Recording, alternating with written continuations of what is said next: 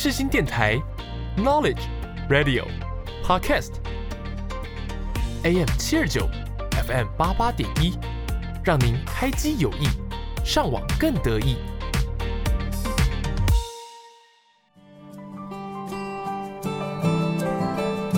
朋友问：社会心理学学什么？我们学了社会学，也学了心理学。朋友说：“那就是社会学加上心理学嘛。”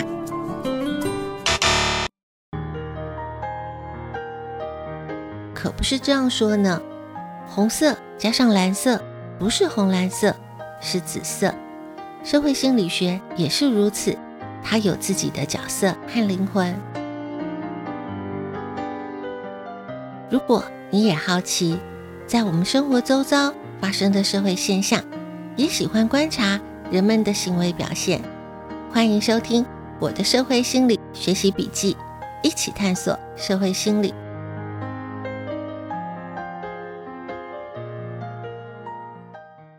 是人们的行为造成社会现象，还是社会现象影响人们的行为？我认为社会心理学可以找到解答。欢迎收听我的社会心理学习笔记，一起探索社会心理。我是笔记主人周尔斯。有听过同温层这个名词吗？在你的脑子里，认为同温层是个气象的名词，还是网络上的用语呢？当你听到同温层，会不会就联想到物以类聚、近朱者赤、近墨者黑这些成语呢？你认为同温层这个名词是具有正向的意思，还是负面的意思呢？同温层不过三个字，可以探讨的角度可不少呢。今天的节目，我们就来聊聊同温层。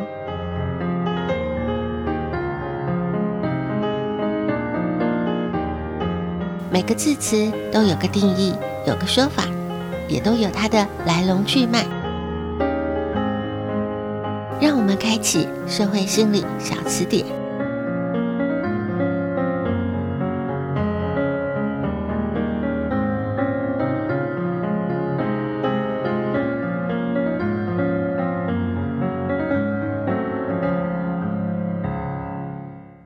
球表面的大气层，它的分层有许多种方法。最普通的是根据温度的垂直分布和变化来划分它。最低的一层是对流层，在它的上面是平流层，再往上是中气层，最高的那一层叫做增温层。我们口语上说的同温层，是指大气层当中的平流层。平流层它源自于地面的水汽和灰尘。几乎都已经没有了，所以它的气流是非常的平稳，比较少有垂直方向的流动。对比其他的大气层来说，平流层它的气流相对的平稳，就如同人在类似相近的圈子里面舒适的现象。所以网络上的用语“同温层效应”借用的就是地球大气层里面当中的平流层，用来形容在同个圈子里面的人。还因为价值观、立场和想法都比较相近，相近的意见它不断的被重复和扩大，比较少因为不同的意见产生的摩擦。处在这个社群当中的人容易感到很轻松自在，就会倾向继续留在这个圈子里面，接收自己想要的讯息。在网络用语当中的同温层效应，它的英文是 echo chamber，又被称为回声式效应。它指的就是在一个相对封闭的环境里面，相似的意见、资讯不断的被复制、重复和流传，甚至有可能选择性的夸大或者是刻意扭曲，让处在这个环境里面大多数人他相信这个就是事实。而在网络社群当中会出现同温层效应，除了是个人在资讯上的选择之外，还受到了演算法的影响。演算法是电脑专业中的一个方法，它是利用使用者的行为，透过数学演算的方式推测出使用者他可能喜欢的东西。也就是说，在目前的网络社群时代，多数使用者他在阅读、搜寻和浏览的网页资讯，大多数是经过了 AI 大数据的挑选，它是为了刺激使用者去做出相对的行为。这些被局限或者是刻意被挑选的角度和观点的资讯，人们会越来越只愿意接受和自己立场相近的观点，对于其他就很容易视而不见，就让不同意见的彼此，他的对话就会越来越困难，非常容易导致两极对立的一个状态。在现在社交网络这么发达的时候，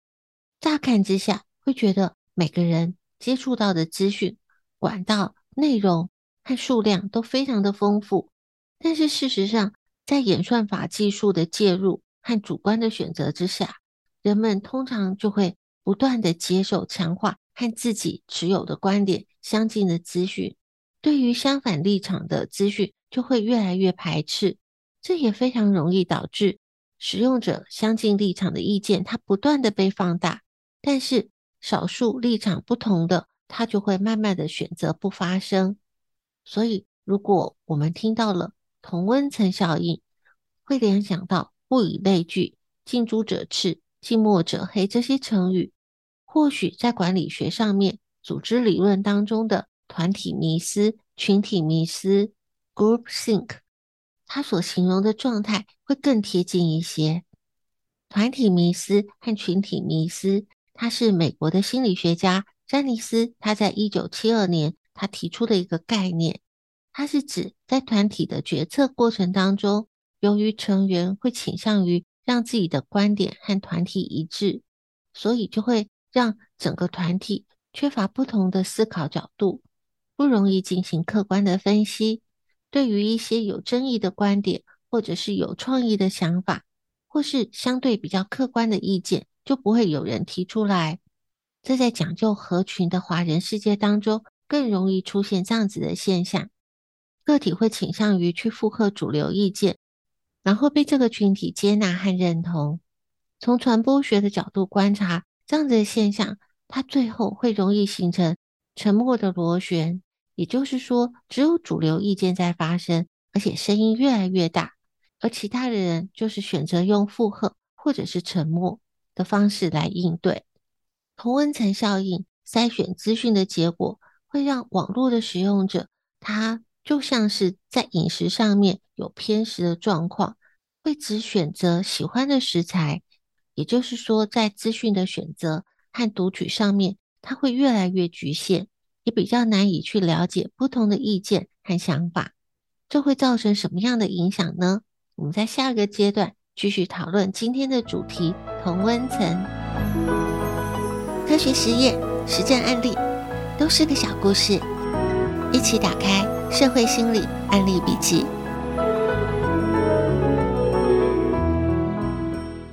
同温层效应，它筛选资讯的结果，会让资讯越来越局限，难以去了解不同的立场的意见和想法。这当然也会造成群体和社会当中越来越疏远，越来越对立。在社群媒体发展的时代里面，人通常是透过了脸书、IG、Line 不同的平台接触到各式各样的讯息。乍看之下，我们接收讯息的管道好像很多，实际上透过了演算法，它去媒合个人化的内容，根据使用者的喜好、贴文和搜寻的记录，把你可能有兴趣的资讯非常巧妙地呈现在你的面前。脸书、Google、Netflix 这样子的大型公司都用过类似的做法。随着时间的过去，我们会只看见和自己观点雷同的内容，也因为这样，我们自己的信念会一再的被强化，就缺少了和不同意见的交流，而且我们和不同意见交流的能力也会越来越弱。我们看见的都是筛选过的讯息，导致我们接收到的讯息。会非常局限在某个范围之内，而且还没有发现我没被局限住了。所以在网络虚拟的世界里面，团体迷思会更容易被凸显，因为人往往会追踪和自己立场观念相近的讯息，而且还会略过自己不喜欢或者是相反意见的讯息。时间累积久了，你就会自认为我接触到的讯息管道都是非常的多元的，但是事实上，你每天看到的都是你爱看的、你熟悉的，你看到的都是不会觉得陌生的资讯。心理学家的研究就证实了，人理性决策的能力其实是脆弱的。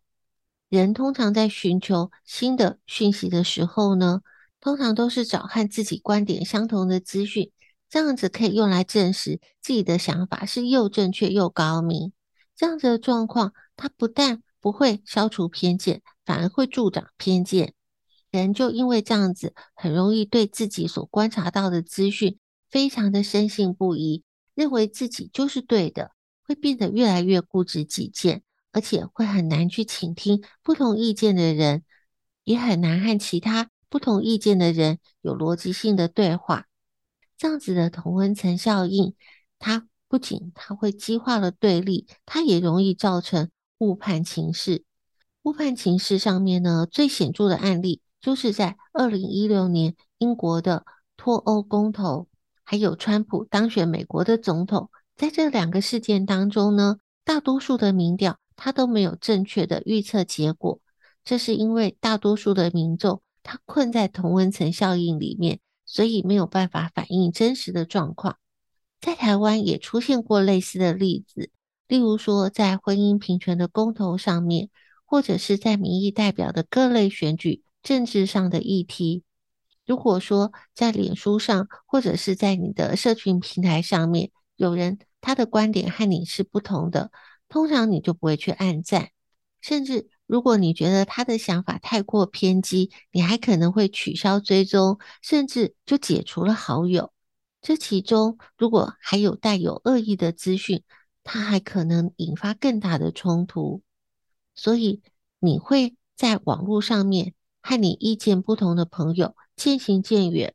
甚至你再也不会看他的发文。相反的，你会和意见相同的朋友，甚至是意见相同的陌生人越走越近，就形成了自己的新的同温层，打造了自己的回声室。所以很容易就会错估了形势，做出错误的判断，因为你会认为自己是主流意见，你就不愿意再去听外界的意见了。所以，网络的演算法和社群媒体，它可能是为了行销，建立起我们的同温层，这也是导致我们在心态上面习惯使用，而且在同温层里面，它会越来越稳固的原因之一。所以，如果我们能够意识到自己处在这样子的同温层里面，就要尽可能避免狭隘的观点局限我们自己。我们必须要让自己看到不同样貌的世界。有一些方法可以让我们自我察觉到已经掉进去同温层效应当中。在下一个段落，我们和大家一起分享。大家好，我们是 JS。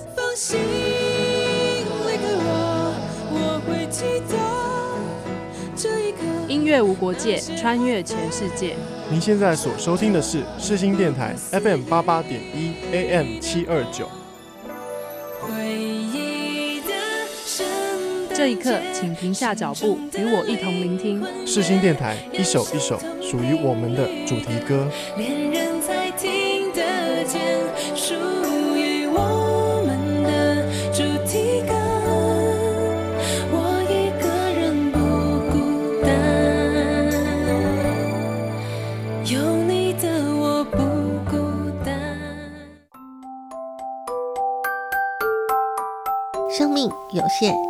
知识无限，记录有限，感触无限。社会心理课外杂记：人是群体的动物，从家庭、学校到社会，我们无时无刻都会受到身旁的人影响。所以，不管在现实生活，或者是在网络社群上面，我们也都需要感受到被认同。我们希望有归属感，有支持的体系，这会让我们更有安全感。但是如果因此我们就掉进了同温层效应当中，建立起了一道高墙，没有察觉到我们越来越选择自己偏好的资讯，阻挡了同温层以外和自己不同的声音，这会影响到我们会很难用很全面的观点，用全方面的角度去看待事情，会影响到。我们的判断和决策的正确性，在研究上就发现了，人类不是一个全然理性的动物，人会偏好阅读和自己想法相近的讯息。如果抵触了，他会很自动的过滤，连查证的意愿都会非常的低落。所以眼见为凭，有图有真相，这都不见得呢。因为我们看到的非常可能只是一部分，而且还不见得就是真相的一部分哦。但是也有一些研究发现，可以让我们有比较乐观的看法。因为就有研究发现，虽然我们会倾向接收相同观点的意见。但是不表示我们就会特别排除和自己意见不同的资讯，或者是减少自己暴露在多元意见的媒体环境当中。二零一八年，杜博尔和布兰克两位研究学者在他的研究当中就认为，许多的社群研究夸大了同温层效应。他们利用两千个英国社群媒体的使用者资料来测量同温层效应的影响程度。在他们的研究结果显示，不同类型的媒体使用越多，就越不会有同温层效应。能够越听更多的资讯的人，他们的同温层效应就会越低。更重要的是，即使是对于某些特定议题完全没有兴趣的人，他只要经常使用不同的媒体来接收讯息，也可以降低同温层效应。这两位学者认为，大多数的同温层效应研究，是针对单一的社群媒体来做测量，所以容易忽略了在现实的使用者当中，其实是经常暴露在多元媒体环境当中。所以在现实当中，只有少数非常极端的媒体使用者，他会使用封闭的方式来去做选择。大多数的使用者，他都会游走在不同的媒体和社群平台当中来分享和接收讯息。所以也就降低了同温层效应的影响。所以在这个研究上，我们可以发现，如果我们在搜集资讯、阅读资讯的时候，多多使用不同的媒体，就越容易接收到更多元、更不同角度的讯息，更不容易掉进同温层效应的陷阱里面。英国的学者史基纳教授，他也提出了一个避免掉进去同温层效应的观点。他应用的是修辞学当中一个很重要的核心精神，就是聆听对方。他认为，聆听对方对于不论是在政治上面、道德上面各种议题有争议的状况之下，聆听对方都是应该要持有的态度。根据心理学在人性的研究和实验当中就发现，人无关于智商的高低，一般来说只会倾向。强化自己原有的观点，很少能够试着尝试相反的立场。但是，如果我们从自己的观点出发，就很容易选择对自己有利的证据和数字，进而就容易推论出一个自圆其说的主张，也因此就很不容易理解不同意见的看法，会很容易认为不同意见的对方他是荒谬的，是不容易理解的。当同温层效应强化了这种。自以为是的观点的时候，也就容易出现我们看到社会上对于公共议题往往都是针锋相对，很难找到彼此容易接受和妥协的共识。所以，如果我们可以用聆听对方，就会是一个避免同温层效应当中很好的一个开始。当我们愿意聆听对方，就是承认有另外一种声音的存在，再加上搜集资讯。阅读资讯的时候，我们多多使用不同的媒体，避免去造访固定的网站，这样子就会让我们开始逐渐摆脱同温层效应的影响。再来就是要避免掉入同温层效应，就必须要多思考。我们必须要去尝试阅读不同讯息的来源和发文，尝试从不同的角度去了解事件，分析之后再得出结论。而且更重要的是，当你要分享讯息之前，要再多想一下，而且尝试去验证阅读到的讯息，避免把假新闻和假讯息传播出去了。而且不要忽略了演算法的影响，不要让你被社群媒体控制了你的讯息来源。最好是订阅有多角度观点，而且具有公信力的媒体。更重要的是，你必须要常常的提醒自己，要多多的思考，仔细的阅读。这样子就能够慢慢走出自己的同温层，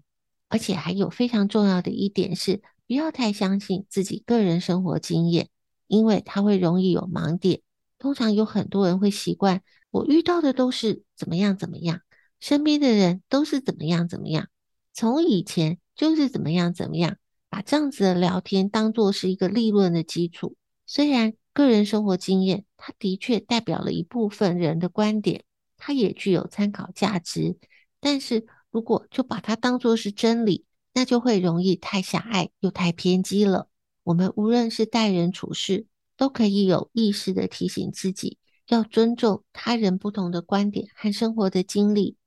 能够跳脱个人固有的思维，才能够永远保持弹性，不掉进去同温层的盲点效应里面。还有很重要的一点是，在我们讨论有争议性的问题的时候，要避免使用过多情绪性强烈的一些词汇，这样才能够避免掉进去负面的情绪当中，而且也避免非理性的争论。在资讯和技术都这么发达的现在，我们每一个人都有更多的机会接触到、研读到更多的资料，但是也因为资讯的进步，让这些资讯扩展得更快、更大。它的影响力也就比过去都来得更大，所以为了避免同温层效应，它默默的在影响你的思考观点和待人处事的判断。在接触各类网络讯息的时候，我们除了要具备基本的媒体试读能力之外，聆听对方，从多重管道取得资讯加以验证，避免个人直觉的判断和盲从，都可以避免让自己掉进去同温层效应的影响。让自己对于事件和资讯都有更好的判断力。节目的时间有限，知识无限。今天的节目内容只是个抛砖引玉，还有非常多相关的资料可以透过专题报道、研究文献、主题书刊都能够帮我们更进一步去了解。也欢迎在粉专分享你的笔记内容，透过了知识的分享，我们一起成长。感谢听众朋友今天的收听，我们下次见。听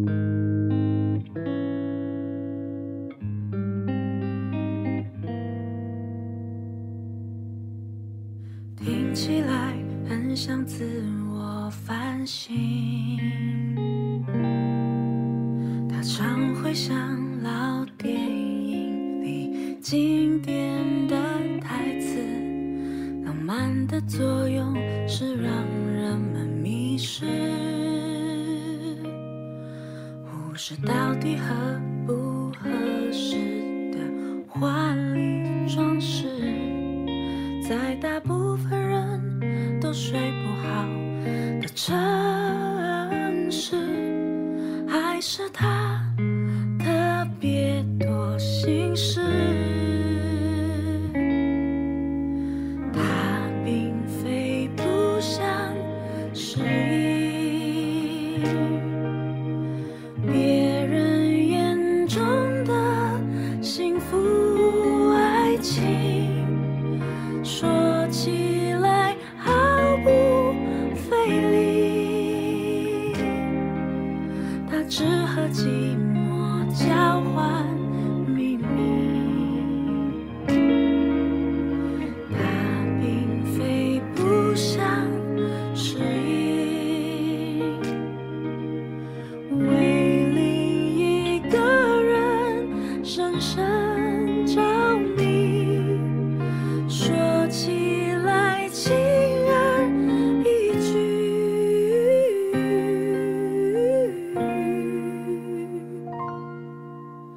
只是尚未说服